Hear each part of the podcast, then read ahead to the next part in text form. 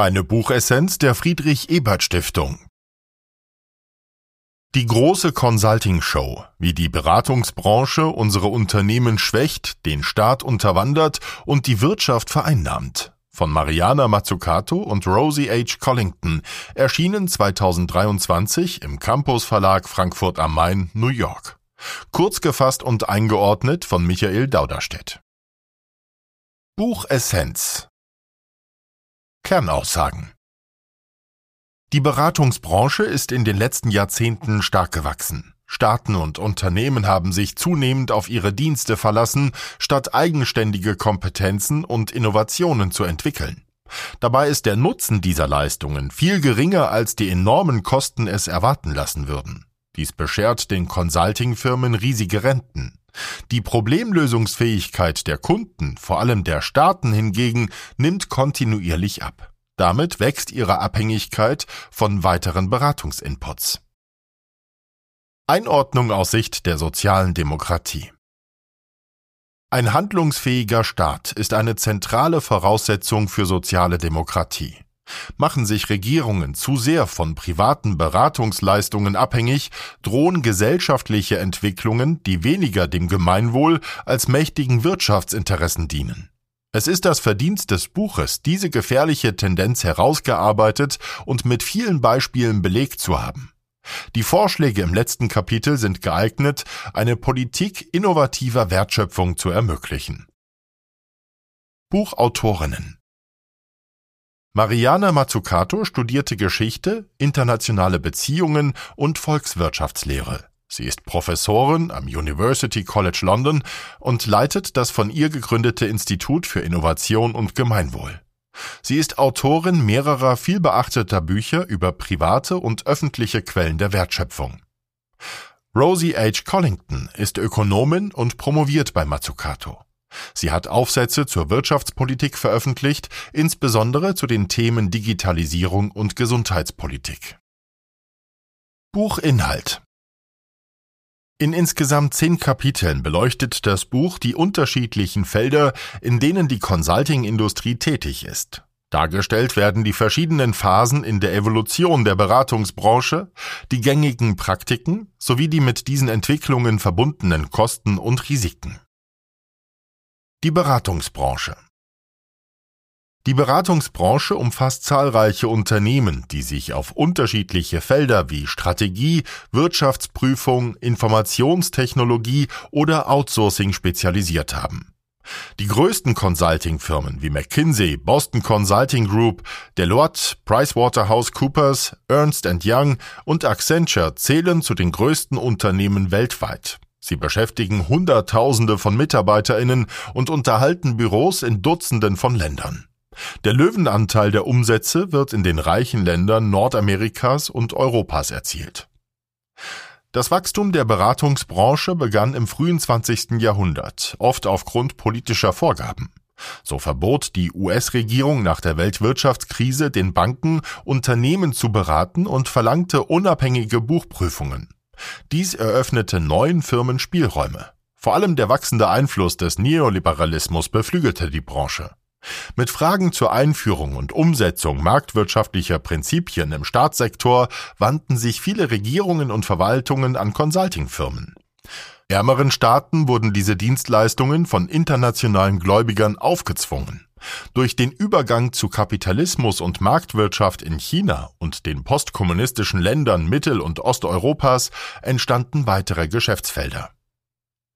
Der wachsende Einfluss der Consulting-Industrie war von Krisen und Skandalen begleitet. In einer Reihe von Ländern wurden Beratungsunternehmen zu Schadensersatz verurteilt oder sanktioniert, weil sie Korruption und Betrug entweder unterstützt oder verheimlicht hatten.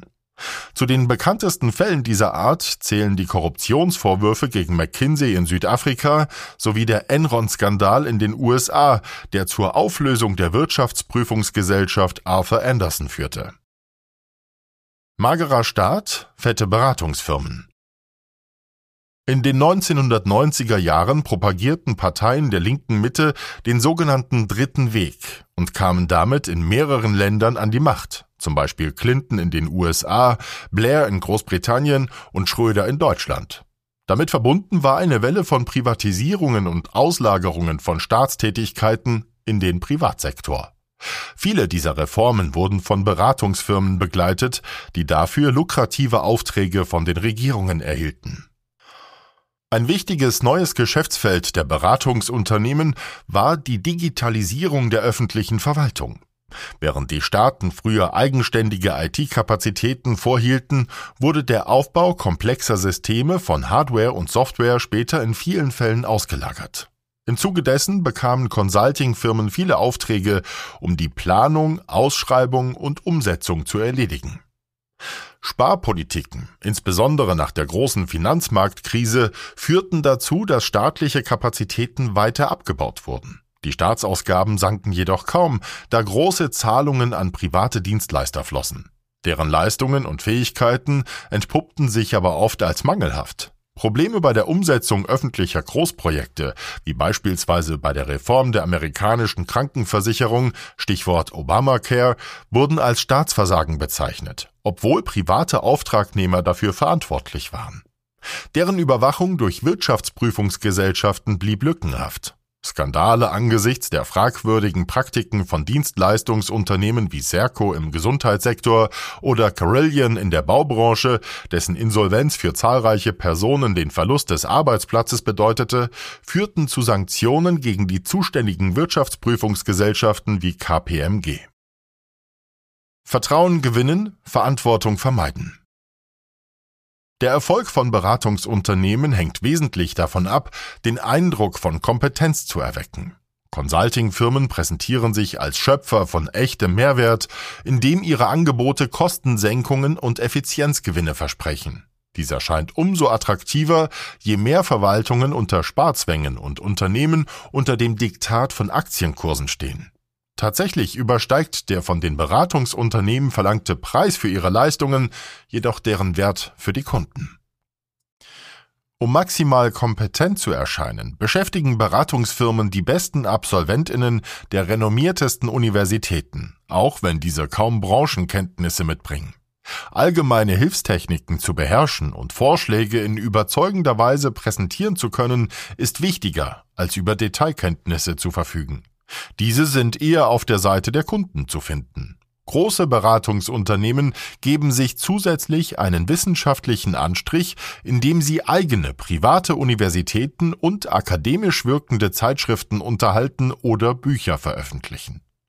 Netzwerke, die unter ehemaligen Beschäftigten der Beratungsfirmen oder durch den gemeinsamen Besuch bekannter Hochschulen entstehen, helfen wiederum bei der Akquise weiterer Aufträge.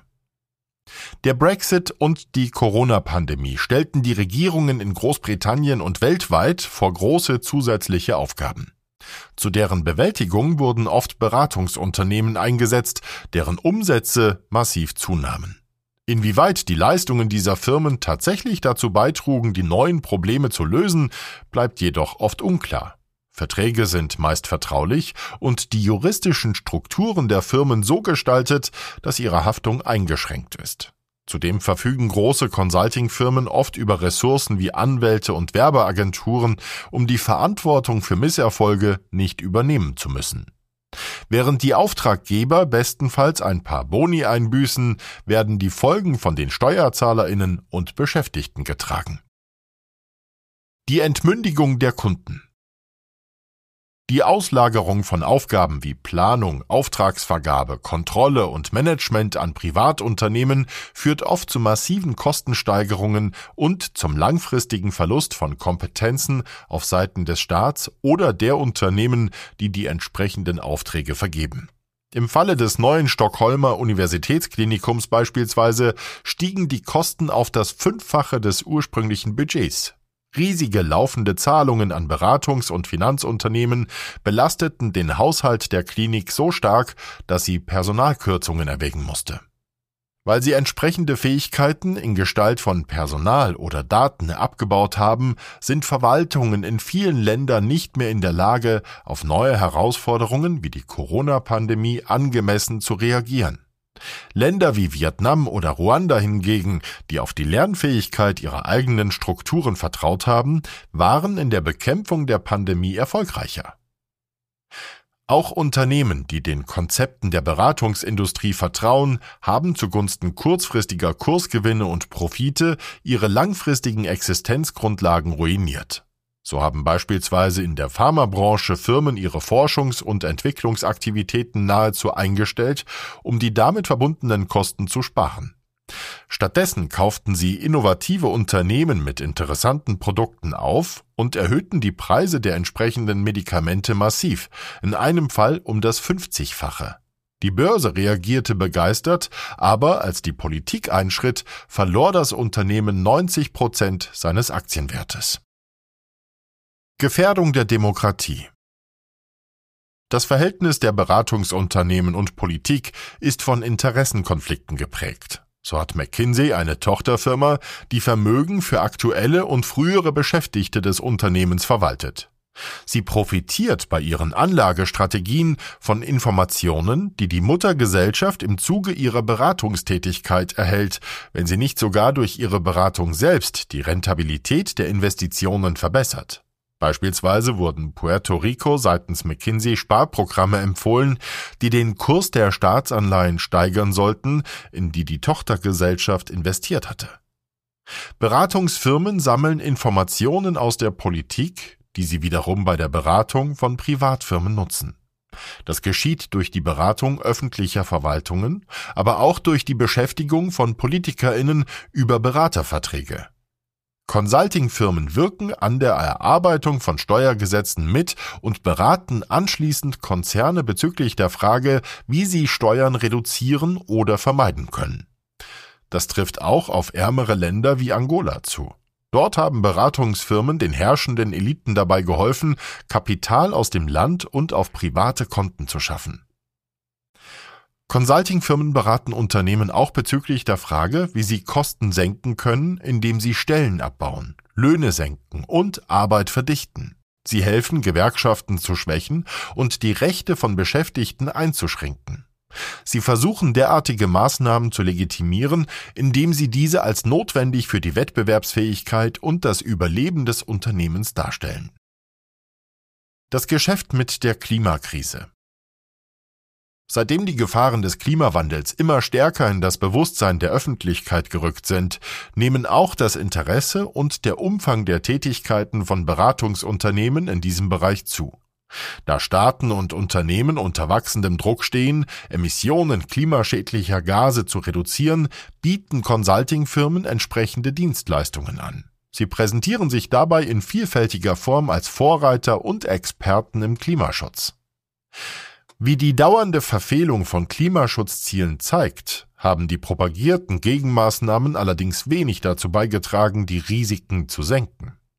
Ebenfalls mit Hilfe der Beratungsindustrie wurden von Staaten und Unternehmen Strategien konzipiert, die vor allem die wirtschaftlichen Interessen schützen und staatliche Regulierungen minimieren sollen.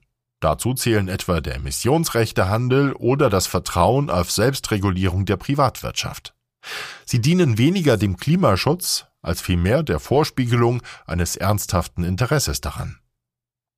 Wenig überraschend zählen die größten Emittenten von CO2 wie die Erdöl- und Bergbauindustrie zu den wichtigsten Kunden der Beratungsbranche. Entsprechend verfolgen Consulting-Firmen den Klimaschutz bestenfalls halbherzig und unter größtmöglicher Rücksicht auf die Interessen dieser Unternehmen. Beispielsweise hat McKinsey mit Blick auf die Holzindustrie vorgeschlagen, dass indigene Gruppen ihre traditionelle Landwirtschaft aufgeben, damit die großen Konzerne weiter industrielle Forstwirtschaft betreiben können.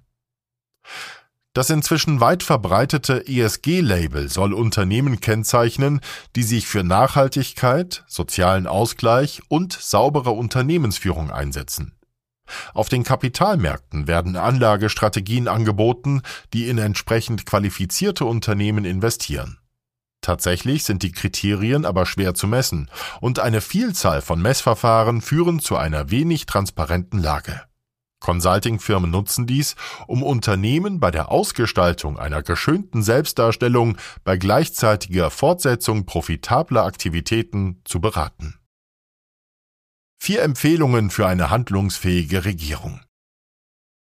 In Demokratien sollten die Regierungen in der Lage sein, die Entwicklung der Gesellschaft im Interesse der Bürgerinnen zu gestalten. Die ausufernde Rolle von Beratungsunternehmen gefährdet die dazu notwendigen Fähigkeiten und Ressourcen.